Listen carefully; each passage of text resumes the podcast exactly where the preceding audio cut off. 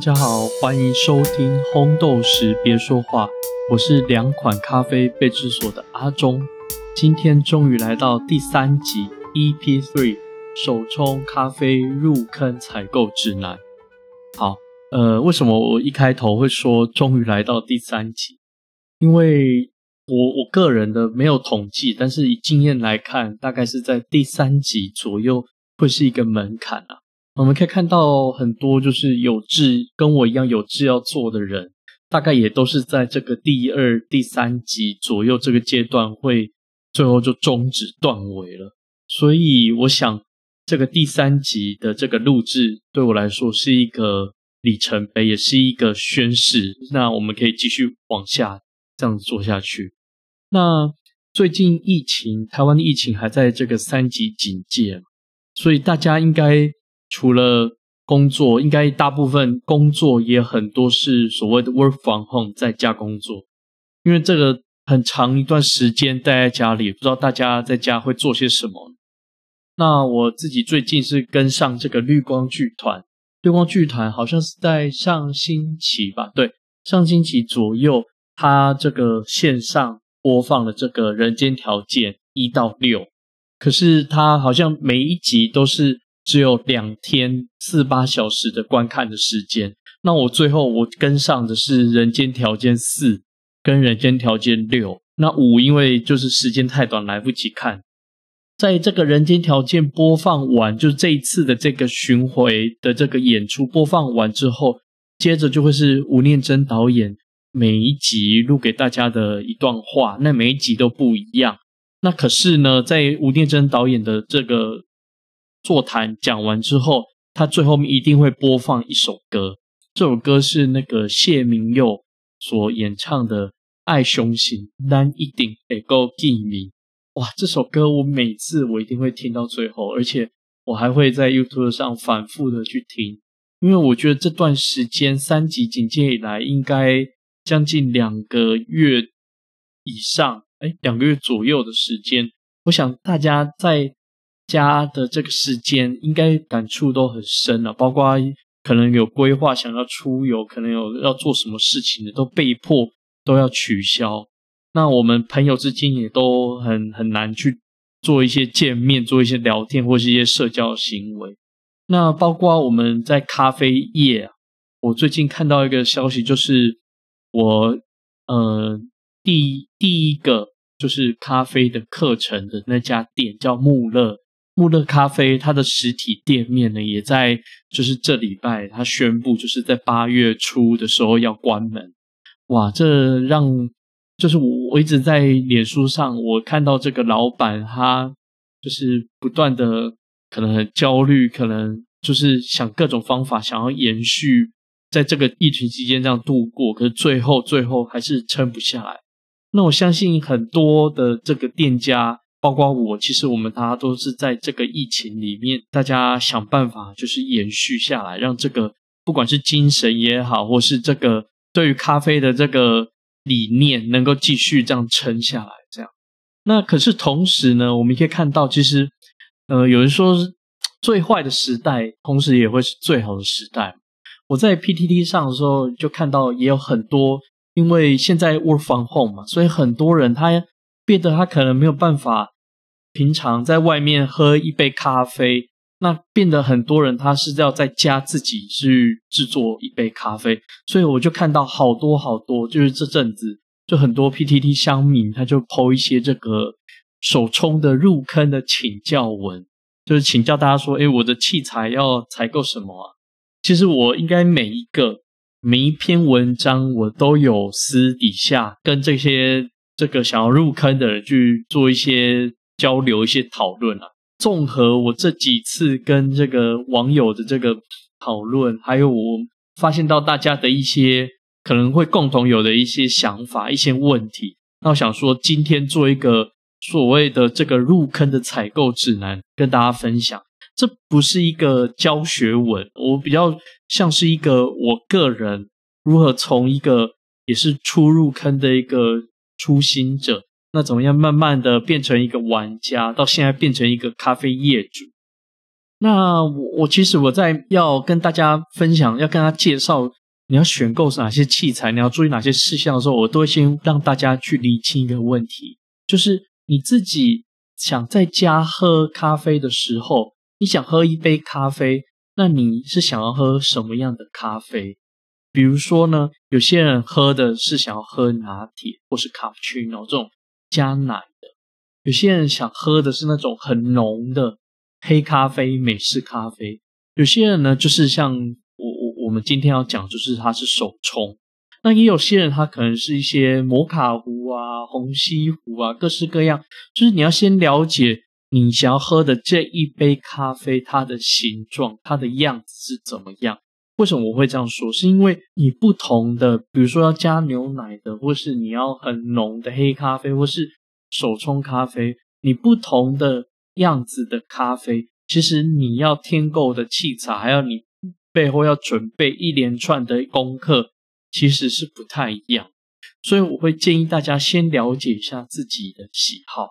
那咖啡的世界啊，如果我们要做一些简单的分别的话，如像我们现在常常说精品咖啡嘛，英文叫 specialty coffee，那。相对于精品咖啡，就是所谓的商业咖啡叫 commercial coffee。市面上我们现在看到的市面上这些连锁咖啡店或是连锁超商，它所使用的咖啡豆啊，除非它有特别额外的标明，不论是产地、产区也好，或是它标明说这是精品咖啡，就算你是标明百分之百阿拉比卡，那基本上都还是阿拉比卡的商业咖啡豆。那为什么什么叫商业咖啡？待会会跟大家讲。如果我们从文化面来看的话，我们可以把它分成所谓的意式咖啡跟非意式咖啡。那其实意式咖啡大家就很熟悉啊，就是 espresso 为基底的所衍生出的各式各样的咖啡，比如说 latte，比如说 cappuccino，比如说各式各样的花式的咖啡。那像我们在日本，我们很熟悉的日本，它就衍生出了，比如说腮红这种红西湖的咖啡，然后还有生培的，就是用这个绿布这个去慢慢的这种冲出来这种生培的手冲。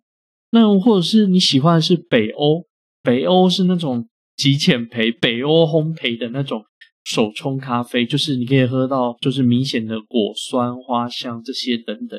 或是美国带来这种西雅图式的美式咖啡。那如果我们用萃取的方式来做分别的话，那其实我们在呃国外，如果你有去国外买过咖啡豆，或是你在国外要点一杯咖啡的时候，你会看它的菜单上面会写 espresso 的相对的另外叫 filter。那 espresso 就是我们常说就是浓缩咖啡的这种系列嘛。那相对它的这个 filter。中文我们可以把它翻译成滤冲式的，那也就是我们今天要讲的手冲咖啡，其实就是滤冲式的一个代表。其实你大概从这些面相，你可以大概先了解一下，说你想要在家要冲一杯咖啡的时候，你想要喝的是哪？我会建议大家先了解你的喜好，我们才去继续去讨论器材。那我们今天要 focus。就是专注在这个手冲咖啡啊，那啊，先回归到上面哦。我们刚刚要跟大家讲什么叫做商业咖啡。那商业咖啡大部分我们会有一个共通的，就是我们会认为说，商业咖啡它有三大的特色，就是它通常啊，这个商业咖啡通常是大面积的栽种。呃，为什么说它是大面积栽种？因为它要求的是产量，而不是那个品质。所以你要求产量要多。所以品质相对就不不会那么的突出，那么的好。所以通常呢，它都会用拼配的方式，blend 的方式，把它做成一个综合的咖啡豆。什么叫综合豆？其实就是好多不同的，可能是五种、六种的咖啡豆拼配在一起，产生一种新的味道。那再来就是这个商业咖啡，通常都是。中烘焙，甚至到深烘焙，就是它，你看那个咖啡粉的颜色都是比较偏深的。为什么？因为咖啡当它烘的越深的时候，它就会产生越多所谓的咖啡味。那这个咖啡味的突出，它可以把原本这个咖啡可能它具有的一些比较不好的味道，把它盖掉。或者说原本它味道本来就没有一些好的味道，那我可以借由加强烘焙，然后让它就是烘的深一点，把这个咖啡味带出来一点。所以咖啡商业咖啡大概有这三个特色。那再来还有另外特色是我自己觉得通常会搭配牛奶牛奶来饮用，也就是它通常会跟牛奶是拼在一起的。所以相对于这个商业咖啡。所谓的精品咖啡，精品咖啡现在我们有一些定义啦。如果我们从分数，从一个很就是基本的分数来说的话，我们由于这个 CQI 的这个 grade 八十分以上，我们就说它是一个 qualified 的咖啡，就是就是它是一个合格的所谓精品，被可以被称为精品的咖啡，八十分以上。那如果我们从这种文化面来看的话，我们若去看那个 SCA，就是这个国际咖啡协会它的介绍里面，它有讲到什么叫精品咖啡，就是有一群咖啡的人，他花他一生的这个心血心力，把它投入在这个咖啡的整个 from seed to cup，就是从一开始这个咖啡豆到我们手中这一杯咖啡，这整个流程，包含所谓的咖啡农。所谓的生生豆采购商，所谓的烘焙师，然后咖啡师到我们消费者端，大家都投入了相当多的心力，在在把这个品质不断的堆叠堆叠而形成的一杯叫做精品咖啡。那当然这个是比较属于比较抽象面啦。那另外，我最近有读到一本书，是那个丸山咖啡。有人去采访这个丸山咖啡的这个丸山先生啊，他说他比较建议，就是我们在讨论什么叫精品咖啡的时候，建议回归到这个 Nathan，他在一九七四年在一个叫做《咖啡与茶》的杂志里面，他提出来什么叫做精品咖啡。那丸山先生他就建议说，我们在讨论精品咖啡，应该要回归到当初的那个概念，也就是说，我们认为。精品咖啡就是你萃取、你冲出来这杯咖啡，必须要能够充分的呈现出生产地的气候跟土壤等特性，而且这是一杯高品质的美味咖啡。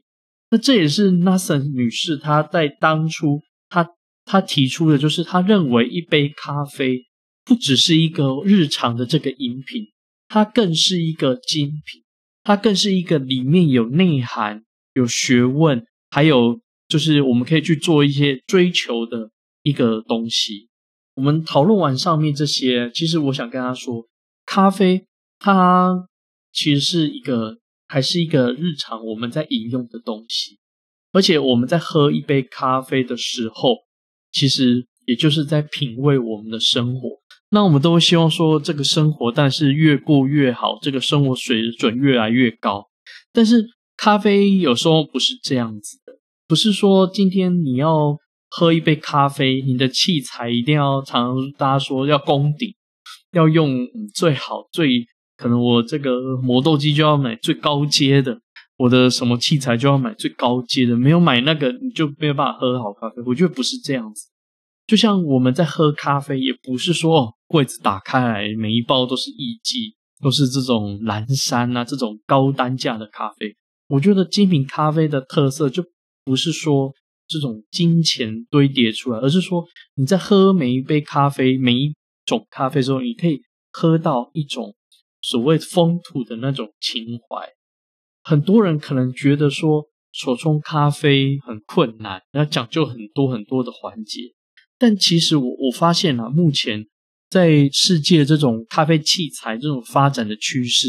不论是我们说最近这几年出现的这种自动手冲机，或者说越来越流行的这种快流速的滤杯啊，还有那个日本这个 Hario 做了，还有好多这个日本牌子做出的这种冷泡壶，其实这些器材的出现呢，背后有一个趋势，就是说大家都希望我们在家里要喝一杯好喝的手冲咖啡，这件事情它门槛其实要越来越低的。而不是说你今天明明在家想要享受一杯咖啡，你还有这么多这么多的环节要兼顾。我觉得这是未来的趋势啊。那我们开始进入今天这个手冲器材的环节。那我想，呃，手冲器材如果按它的这个重要性的话，我想把它分成呃磨豆机、滤杯、电子秤，再来是手冲壶。那什么什么叫重要性？我觉得重要性大概就是说，这个东这个器材它对于一杯这杯咖啡的风味的影响的程度的多寡，也就是说，我认为我自己个人认为，会影响这杯咖啡的这个味道好不好。磨豆机是最重要的，再来是滤杯，再来是电子秤，再来是才是手冲壶。所以我也建议大家说，你在采购器材的时候，假设你是有一万块的预算。那你这个预算的分配呢？可能我会建议你就是照这样的比重，你当然要放很大一部分，甚至一半以上的这个预算要放在磨豆机，那剩下才是其他的这个器材。那第一个，我们先讲磨豆机啊，咖啡啊，它一定要磨成适当的颗粒大小，才能冲成一杯咖啡。而且这个咖啡的研磨的粗细，还有咖啡的研磨的品质。就它均匀度啊，其实很大程度的决定这一杯咖啡是不是成功。也就是说，你今天你这你如果你的研磨的这个刻度对了，其实你就是赢在一个起跑点上。呃，我再跟大家讲，如果要用最简单用价位来区分的话，我会建议啦，如果你的这个磨豆机的预算如果是在一万元以下的话，我会建议你就。优先采购这个手摇磨豆机，因为我们目前就市面上这个磨豆机一万块钱一字排开，手摇磨豆机的风味啊，普遍都高于电磨。好，我们从几个层面来看，第一个就是价位。价位的部分呢，在这个价位，在这个一万块以下这个区间呢，这个手摇磨豆机通常都是锥刀。那电动磨豆机它通常是平刀，好，什么叫锥刀？锥刀就是呃，就是就是它里面那个刀盘是一个锥形的一个样子的一个刀盘。那什么叫做平刀？平刀就是两片平行的刀盘。你想看看哦，如果一个电动磨豆机，它哪些零件是最关键？啊，要么刀盘嘛是一个，再来就是它的马达，再来就是它的这个用料。然后再来就是它整个这个设计，对这些就是它最关键的这成本的位置。那你想想看啊，如果说今天呢，这个好，它刀盘用料很实在，那它的这个平刀嘛，所以它要讲究这个平行度、这个精准度，做工很精准、很精细，那各方面加工的技术都很到位。那请问你，那这样子？你还剩下多少的预算是在这个电动磨豆机的马达上面？其实很少。所以说，其实呃，一个电动磨豆机如果要兼顾这些，包括马达是不是这个转速的力道是不是够？那包括你刀盘的这个材质，然后包括你这个这个校准的这个精准度够不够？你要同时做到这些，其实很困难。所以每一个电动磨豆机都有。很明显的一些取舍，你重 A 不重 B，取舍了 A，然后专注在 B，都会影响到整个出杯，整个这个我们研磨的这个品质。所以说，我们会建议说，如果你要买平刀啊，因为电动磨豆机就是你你万元以下都是平刀嘛，你如果要买平刀，我会建议你应该建议至少一万元以上这个方向去看。所以一万元以下的磨豆机，我想会建议是用锥刀。第二个，在刀盘的这个部分哈，锥刀相对于平刀啊，锥刀它其实它在研磨说它它的细粉就那种很细，我们说这种可能一两百 mm 以下这种细粉是非常非常少，就是相对于平刀它是较少，而且它因为这个。它是用这种地吸引力的这种方式，就是豆子从上到下这样子出出粉嘛，所以这种方式的这种研磨的话，它的效率是比较好的，比起这种平刀的这种研磨。然后再来这个锥刀，它研磨出来这咖啡啊，你把它放大来看，它是颗粒，颗粒比较接近这种圆圆圆状的这种颗粒，用颗粒状的这种咖啡粉啊，它吸水的这个路径比较好，比较均匀，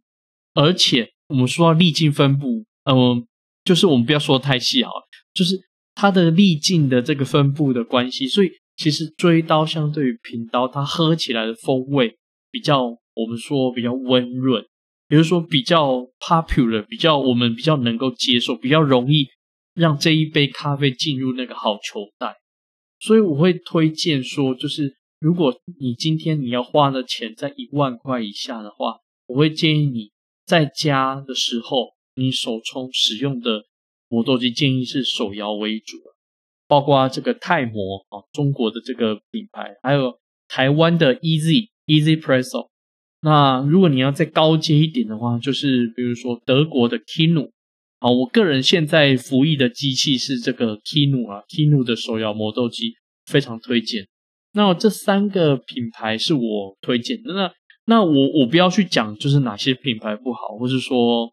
哪些品牌有哪些缺点，我觉得。嗯，如果我们私下要讨论，可以再讨论。这样好。那第二个，我要跟大家讨论到第二个滤杯，大家都会想问说，新手啊，如果我今天是一个新手，我第一颗滤杯要买哪一颗？滤杯它有各式各样的形状。那如果我们把它做一些形状上的区分，好，第一个最常见的就是锥形滤杯啊。什么叫锥形滤杯？就是它的样子就是一个上面是。开口比较宽，下面开口比较窄的这种锥状的这种滤杯，它优势就是第一个，它流速通常会比较快；第二个就是目前我们市面上也好，或是我们这个国内这种玩家也好，大家使用的这个比例比较高，应该说非常高啊。包括咖啡店家大多都是使用锥形滤杯，所以说你买锥形滤杯的优势是什么？讨论很广泛。你可以很容易找到大家的心得文，或是做各式各样的攻略教学，所以这是追寻滤杯的优势。那第二个蛋糕滤杯，好，蛋糕滤杯应该大家可以，如果不知道可以 Google 一下。那蛋糕滤杯它的优势就是它简单，它其实没有太多的这个手法，所以你其实新手在使用上其实是相对简单。那第三个扇形滤杯。扇形滤杯，我可能可能要请大家 Google 一下那个形状。扇形滤杯呢，我们目前市面上比较常见的两大品牌都是日本的，一个是三洋，一个是这个卡丽塔。可是大家要注意一下哦，这个三洋的扇形滤杯跟卡丽塔的扇形滤杯，它们是截然不同的两个两个极端的滤杯。虽然说它们都是扇形滤杯。但是他们一个是入门款，一个是高高手哥进阶款，所以嗯，大家在买的时候可能还是要稍微做点功课。这样，那再来另外一种叫做聪明绿杯。那聪明绿杯好像据说这个设计是台湾人设计的，是不是？我不太确定。那聪明绿杯是它的样子，就是大家可能 Google 下也可以看到，它就是一个很大。的一个看起来有点类似扇形滤杯的一个样子，或是锥形滤杯，好像都有啊，就是这个样子的一个滤杯，但它很大，而且是透明的这个样子，而且它的下面底部是可以关开关的。那其实我我跟大家说，聪明滤杯它基本上我们不能够把它算作是手冲的滤杯，它的这个使用上，其实建议大家就是在。前期是把这个门关起来的，让这个咖啡粉跟水是浸泡在里面的，所以它其实是几乎是一个浸泡的一个系统。那这也是它设计上的一个所谓它的聪明之处啊，就在于说它用这种浸泡的方式在冲，在不是也不是冲，而是泡。这泡咖啡，你要怎么样做出一杯还可以还不错的咖啡？其实这个几率几率是很高的，而且不容易出错。它其实不是用我们前面这几个锥形蛋糕、扇形滤杯这种这种充足的一些手法，这种过滤式的手法，所以聪明滤杯我们今天也不探讨。好，那讲完了前面这种几个形状的这种滤杯，我个人啊，我会建议大家还是可以先从这个锥形滤杯开始上手，因为锥形滤杯现在在这个教学的讨论上其实已经很广泛，而且随便一个 YouTube、Google 都可以看到各式各样的影片教学。可是锥形滤杯这么多，我们到底要买哪一款呢？如果再早先一点的话，我可能会建议大家买 V 六零。此时此刻，如果再建议大家的话，我会建议大家，如果你要买第一颗滤杯的话，新手第一个滤杯，我建议大家选星芒滤杯。为什么呢？因为当然第一个就是因为它是台湾人设计的，而且它是用日本这个烧窑的这种工艺的技术。星芒滤杯它的尺寸啊，其实是。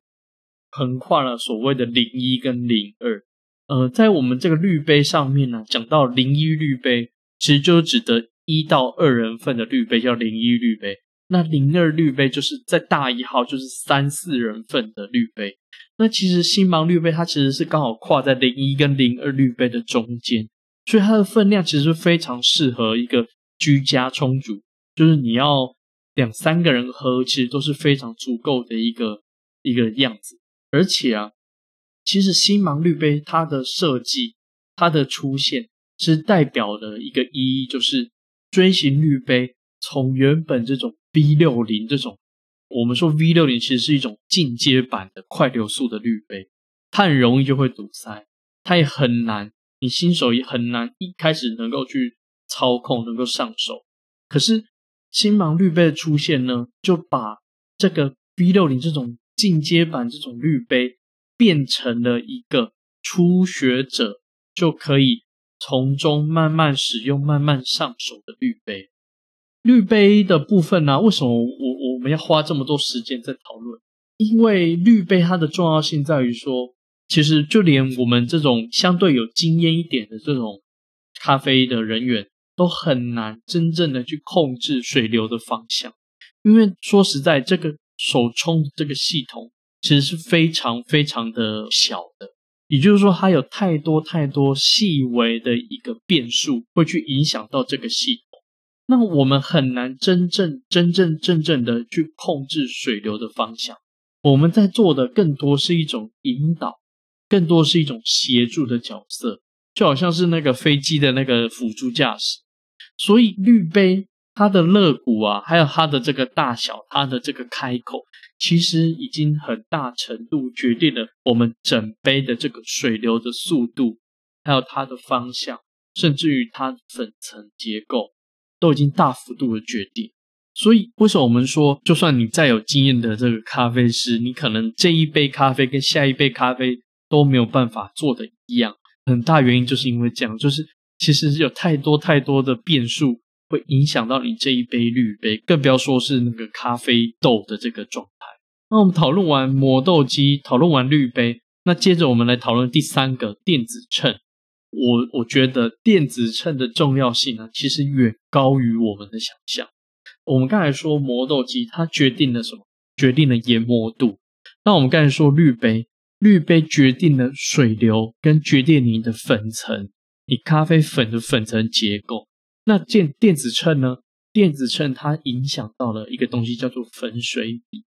好，很多东西啊，我觉得很多东西可以靠感觉。其实，在冲煮咖啡冲煮上，其实是有一个冲煮的架构在。因为，嗯，大家要知道，我们冲咖啡的时候，其实受限于说，我们当咖啡粉跟我们的水一开始接触的时候。我们的水就已经慢慢的在萃取出这个咖啡里面的东西了。那随着这个咖啡里面的这个不同的分子，它溶水的这个速率不同，所以它会慢慢的陆续依序的这种溶出来。而且咖啡你没有办法说再回冲。就是在像我们茶叶这样再回冲它，所以你其实你要在短短的可能九十秒、一百二十秒之内，你要决定好这一杯咖啡，这是一件相当相当科学的一件事情。它不是就是靠感觉或是靠经验这样子，它其实它有背后很明显、很基本的一套充足架构的存在。所以，如果我们今天没有去注意到你注水的这个量，没有注意到你的时间，没有注意到你的粉跟水的比例，那其实就是随便冲啊。就我们变得没有办法去探讨说，那为什么这杯咖啡不好喝？那为什么这杯咖啡好喝？每天都有点像是在筛骰子。电子秤这个东西，它和粉水比，甚至刚才提到另外一个，就是你的充足时间是息息相关。那我自己个人啊，呃，其实现在越来越多的这个厂商在这个电子秤上面下苦心啊，比如说做一些辅助引导啊，不管是光，不管是声音的引导也好，或者说有些是那种双秤的，就是最近。出现这种双秤，上面一个秤，下面一个秤。如果我们自己看周围这些冲咖啡店家，其实大家普遍都还是一个最简单的一个咖啡秤这样子的。因为我我自己觉得说，手冲的这整个过程，假如假如刚才说九十秒好了，九十秒里面啊，其实你顶多你顶多你只能够，嗯，可能每三十秒花零点五秒时间分心去看一看。其他地方，你不太可能说你边冲，然后你还边去注意水温、注意颜色、注意说，哎，声音现在引导你的，你没有办法说你的这个五官就是这样子，非常你的肢体非常这样协调去使用。所以，其实我我会建议说，你买电子秤，就是着重在它帮你记录你的注水的这个重量，然后还有你注水的时间，有这些功能是比较重要的。那我个人自己在使用的话，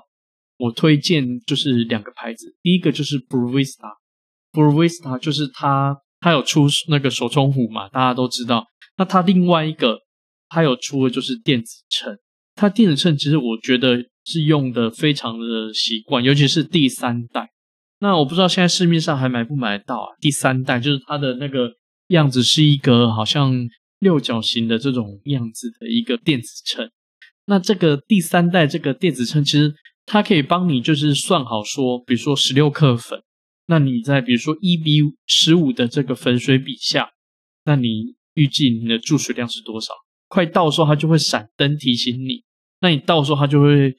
变成另外一种颜色。我觉得就这样子就的一个功能就很好用，这样子。还有另外一个牌子，就是也很推荐大家叫阿卡亚。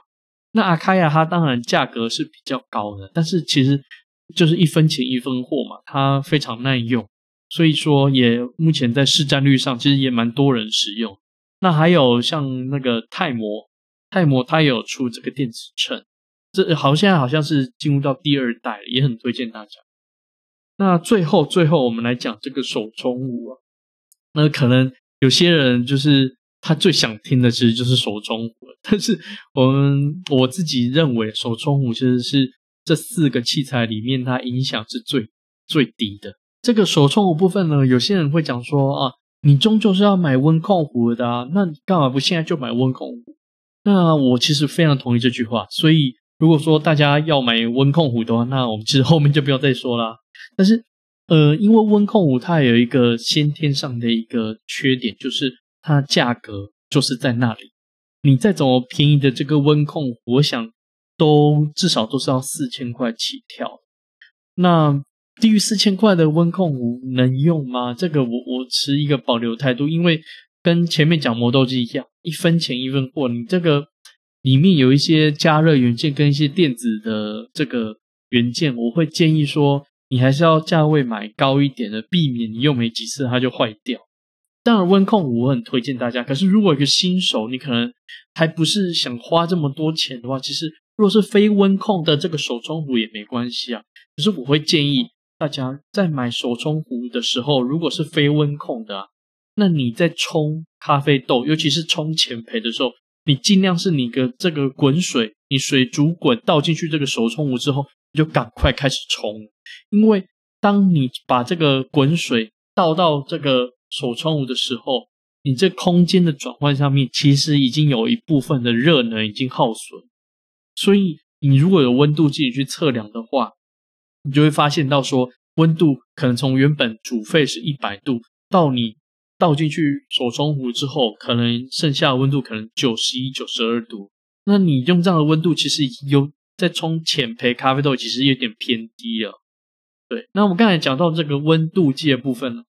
我们在用非温控壶的手冲壶的时候，有一个很大的一个困扰我们的问题，就是温度。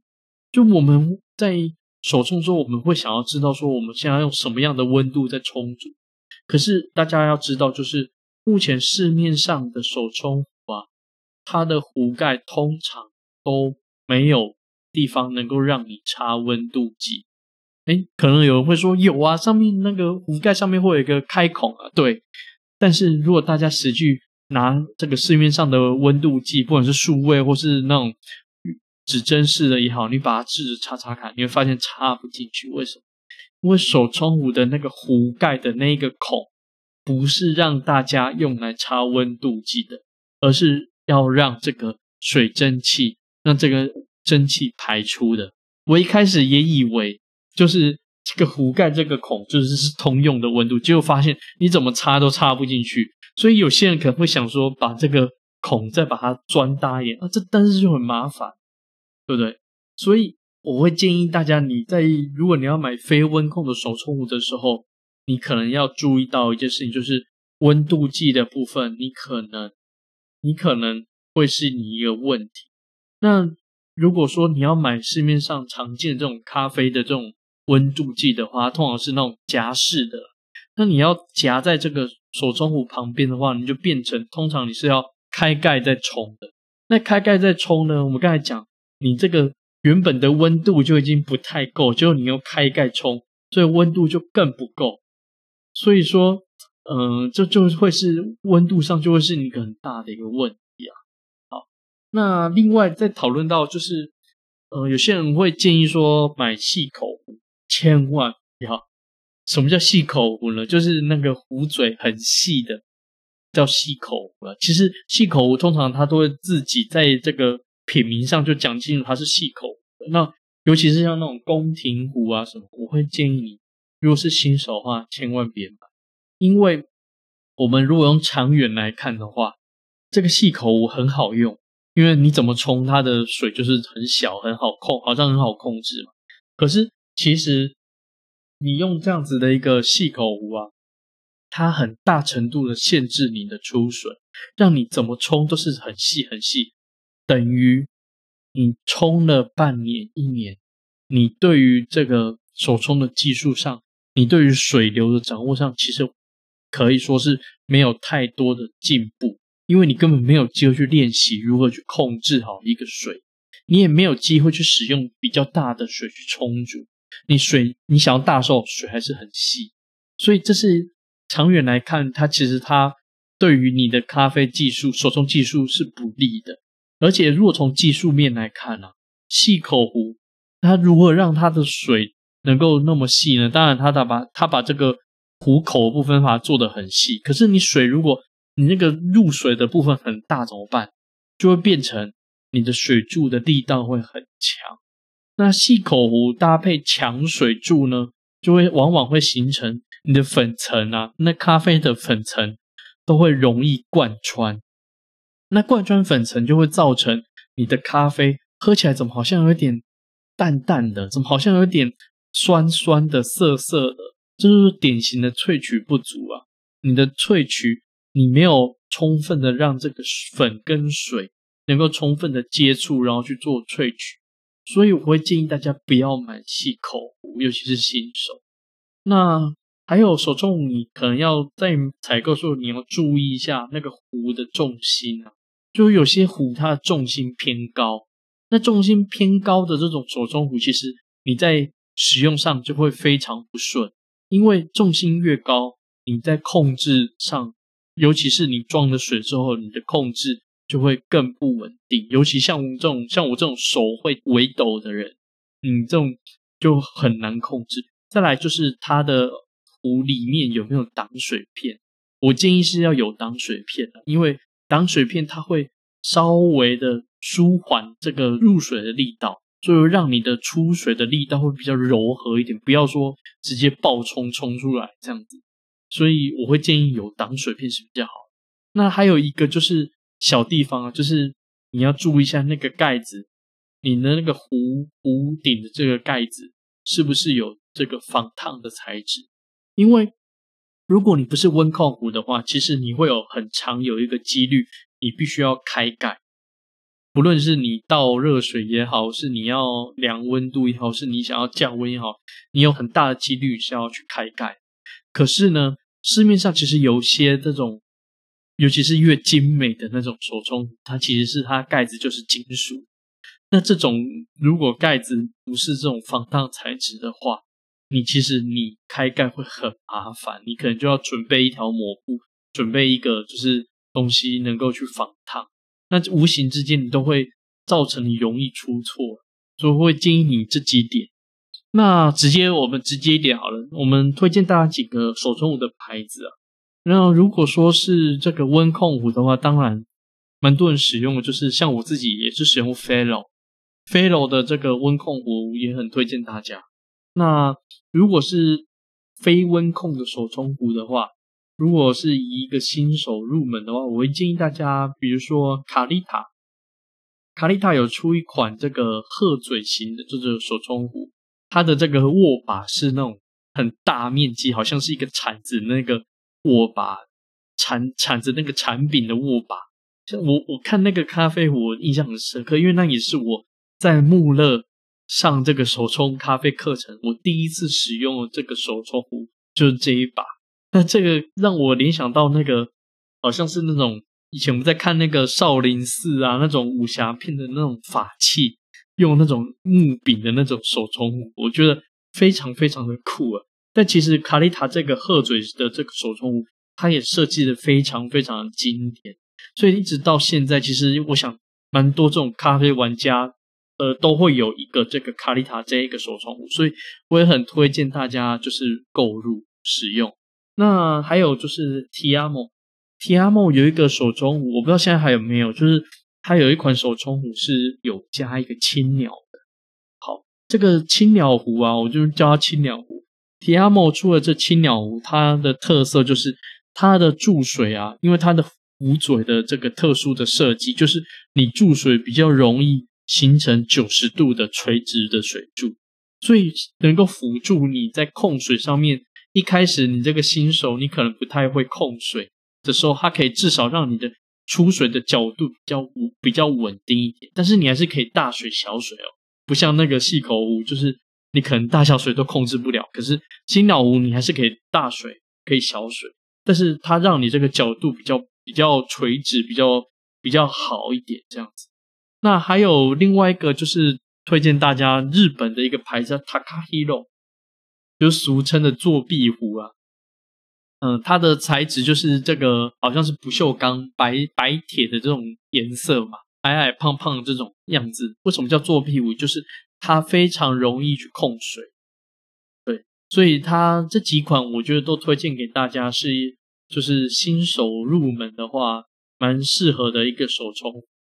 以上。就是我们针对于这个手冲咖啡入坑啊，这四种类型的器材，我的一些个人的经验的分享，品牌的一些介绍。那我没讨论到品牌呢，不是不好，有可能是我没用过，或是有其他有一些考量，可能不适合新手。那我都欢迎，就是如果大家对于特定的品牌，你有一些想了解的，也可以私下传讯息跟我讨论。那我当然欢迎。就是如果各位手冲咖啡新入坑的这个玩家，或是资深的玩家，如果有这个咖啡豆的需求，都欢迎来参观选购喽。那我们虾皮卖场呢，请搜寻两款咖啡备制所。那最后呢，喜欢我的风格或是我这个内容的话，欢迎大家按下这个追踪来锁定我的节目。那我们节目呢，目前预定是。两周更新一次啊！那如果任何想回馈给我的，也欢迎来信。那 email 资讯我会放在单集的资讯跟节目简介的地方。那你或者是可以私讯我们两款咖啡杯之所的粉砖，那我都会回复给你。那下一集的内容，我想已经想好了，先透露一下，我跟大家聊聊一个特别的家用的冲煮器材。那大家就敬请期待喽！下次再见，拜拜。